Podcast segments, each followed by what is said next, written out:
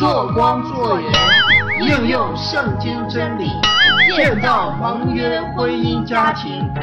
大家好，我是光，我是盐，我是主编，我是主播，我是打进时尚。欢迎大家来到光和盐盟约婚姻直播室。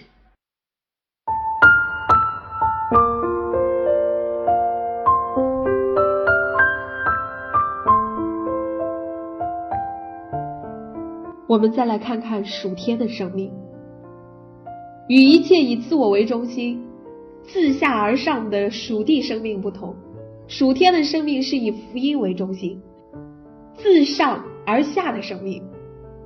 耶稣道成肉身，自天而降，被挂在了十字架上，担当了我们的罪，流出宝血，洗净我们充满肮脏与污秽的心灵。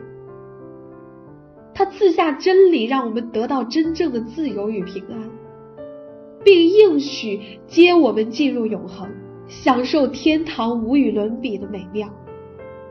上帝呼召基督徒，不要效法这个世界，而要查验并遵守上帝的旨意，活出丰盛的属天的生命。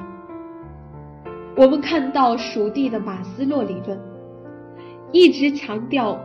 不断的获取是得，而这个属天生命恰恰相反，中心是舍，就像基督徒一样，他拥有一切，但是他舍掉属天的尊荣，就像基督一样，他拥有一切，但是他舍掉属天的尊贵荣耀，谦卑自己来到我们中间。为要救我们脱离死亡的权势，我们效法基督的时候，很多人会说：“我还没有得到什么，怎么舍啊？等我得到了再舍吧。”我们怀中现在抱着很多东西，基督想要把他想要给我们的东西递给我们，但是我们怀中已经没有空余的地方来容纳。此时要得到耶稣给予的。必须先把手中的东西扔掉。马可福音中记着一个故事，有一次很多人跟随耶稣到旷野，没有什么吃的。耶稣问门徒手中有什么吃的，门徒说：“我们这里只有五个饼，两条鱼。”耶稣说：“拿过来给我，请记住这句话，拿过来给我。”如果不将所有的五饼二鱼全部的交给耶稣的话，怎么可能喂饱五千人？如果你说我手头就这点吃的，我自己还不够吃，怎么能给你呢？如果五饼二鱼紧紧的搂在你的怀里，那么耶稣怎么能用它来行神迹呢？我们强调服侍的时候，恩慈不够，能力不够。但是，当我们把所有的都给耶稣时，他就会变腐朽为神奇，带给你意想不到的惊喜。拿我自己来说，我刚开始做婚姻辅导的时候，认为自己一定要先装备好，有丰富的神学知识才能够服侍上帝。那时我就对我的导师说：“我要先学神学，如果不上神学院的话，我怎么能够做这个工作？”导师说：“神学是人研究神的学问，是知识。知识不能改变生命，只有生命才能够改变生命。依我看，拿了神学学位的人也不一定有真正的生命。以我的经历，几乎越是有名的神学院毕业的，越难谦卑下来。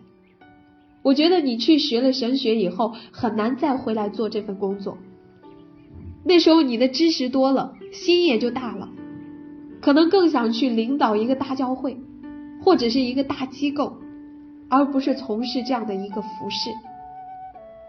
导师的一番话给我很大的提醒。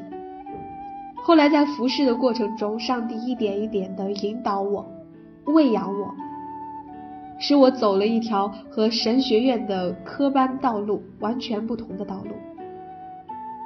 加太书的一章十一到十二节，保罗说：“弟兄们，我告诉你们，我素来所传的福音不是出于人的意思，因为我不是从人领受的，也不是人教导我的，乃是从耶稣基督启示来的。我很感谢上帝，从事婚姻辅导十多年的时间里，上帝亲自带领我，真实的经历了许多事情，让我从坎坷的生活经历中去体会、去醒悟，学到了很多道理。我读圣经时，许多内容完全不能领受，但是当我亲自经历一些挫折而困苦不堪、悲痛欲绝的时候，切切求告耶稣，那些经文和故事才突然向我打开，发出亮光，使我茅塞顿开，心胸豁然开朗。我知道那是上帝在和我说话，他每时每刻都在看顾我。我在这里绝对无意贬低神学院系统神学学习的必要性和重要性，因为如果以后有好的学习机会，我也绝对不会放过。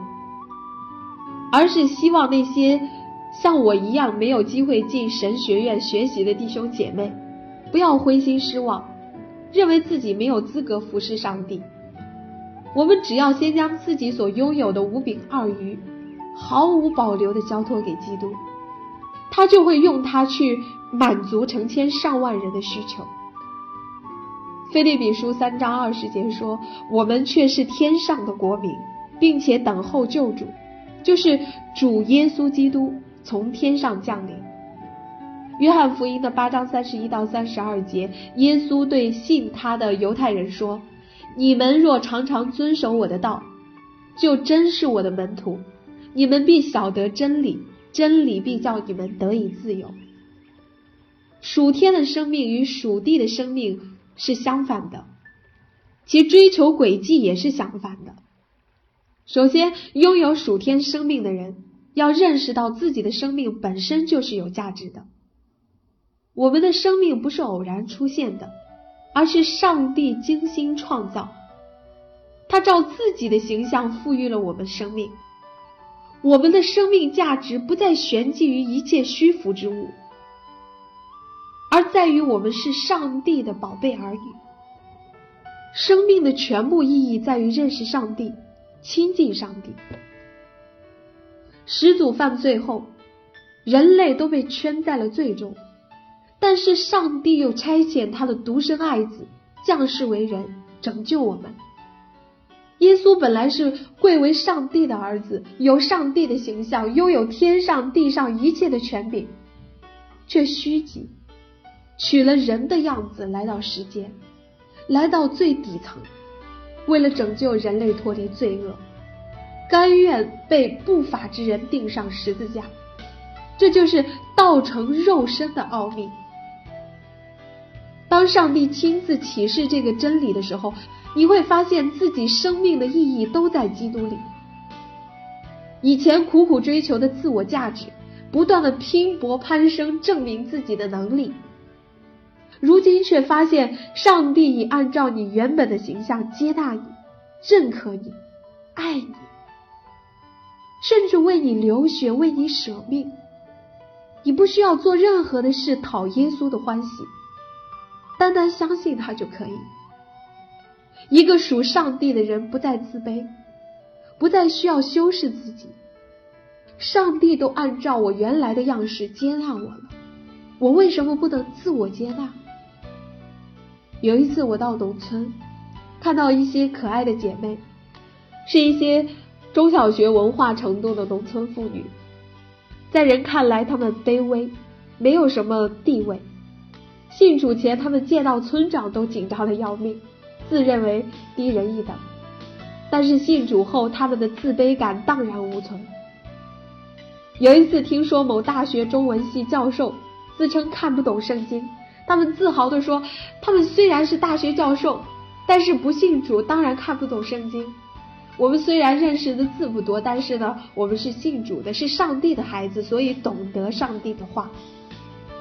属天生命是一个舍去的生命。”全部生命的意义就在于寻求上帝，恢复和上帝的关系。圣经说，他从一本造出万族的人，住在全地上，并且预先定准他们的年限和所住的疆界，要叫他们寻求上帝。或者可以揣摩而得，其实他离我们个人不远，我们生活、动作、存留都在乎他。这是《使徒行传》的十七章二十七到二十八节。这段经文道出我们生命最本质的东西，就是要认识上帝。这就是生命的意义。一本是指从亚当开始造出万族，地球上所有的人。上帝都定好了他们活多大年纪，疆界活动的范围。人们在世上生活是为了干什么呢？不是为了自我实现、自我享受、自我成功，目的就是为了寻求上帝。比如我生在中国，长到了这么大岁数，上帝安排了我的婚姻，让我经历婚姻中的坎坷。所有的这一切，都是为了让我寻求上帝，这是全部生命的意义。那些处在单身中正在寻求婚姻的弟兄姐妹，结婚生孩子不是你们生命的全部意义，你们生命的意义在于寻求上帝、认识上帝。结婚生孩子只不过是一个认识上帝的途径，婚姻会让你更深的理解基督和教会的关系。但是婚姻不是你苦苦追求的偶像，不是你的目标。其次，拥有属天生命的人不再重视个人的荣誉，而是全力荣耀上帝。蒙恩得救之后的生命是与基督同定十字架的生命。加拉太书的二章二十节说：“现在活着的不再是我，乃是基督在我里面活着，并且我如今在肉身活着。”是因信上帝儿子而活，他是爱我，为我舍己，为基督而活的时候，我们做事的唯一的目的就是荣耀上帝。耶稣基督在世的时候，地上的人都反对他，唾弃他，不承认他是上帝的儿子，但是他单单取悦天父，甘心为了荣耀父的名受凌辱。在哥林多前书的四章十三节说：“直到如今，人还把我们看作世界上的污秽，万物中的渣子。”的确，基督徒通常都会被看成另类。其实我们就是另类。我大学的同班同学最近邀请我给他女儿举办婚礼，我说要举办基督徒的婚礼，必须懂得这方面的道理，我就给他讲福音。没想到他信主了，我带他做了绝志祷告。他祷告后说：“大同，你知道过去全班同学怎么看你？”我问：“怎么看我？”他说：“大家以为你不正常。”原来大学同学聚会时，同学们谈论的内容无非是车房如何赚钱，我不感兴趣，我就和他们讲福音，他们也都听。我还挺感动的。原来虽然他们表面上听，但心里却觉得我不正常。感谢主，四十多个同学，现在终于有一个信主了。我所认识的一位牧者，四十多岁已经是某大医院心脏病的外科的专家。他虽然拥有这样受人羡慕的职业，但是去年他辞职不干了，专职做牧师了。有一次遇到。一个在那家医院工作的人，我问他知不知道这位专家，他疑惑的说：“哦，那个人是不是有病啊？”我说：“怎么有病？”他说：“医院的人都说他有病，好好的大夫不做，去信什么基督去了。”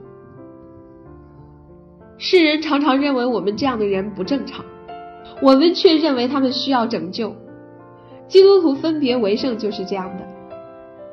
就像诗篇七十一篇的七节所说，许多人以为我怪，但你是我坚固的避难所。